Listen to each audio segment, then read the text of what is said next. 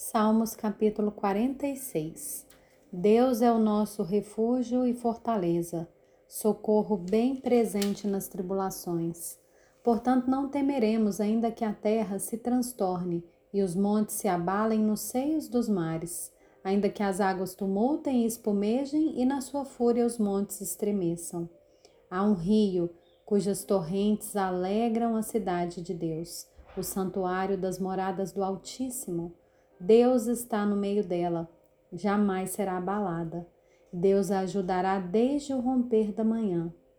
Bramam nações, reinos se abalam. Deus faz ouvir a sua voz e a terra se dissolve.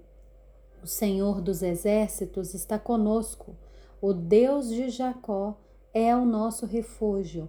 Venham contemplar as obras do Senhor, que tem feito desolações na terra. Ele faz cessar as guerras até os confins do mundo, quebra o arco e despedaça a lança, queima os carros no fogo.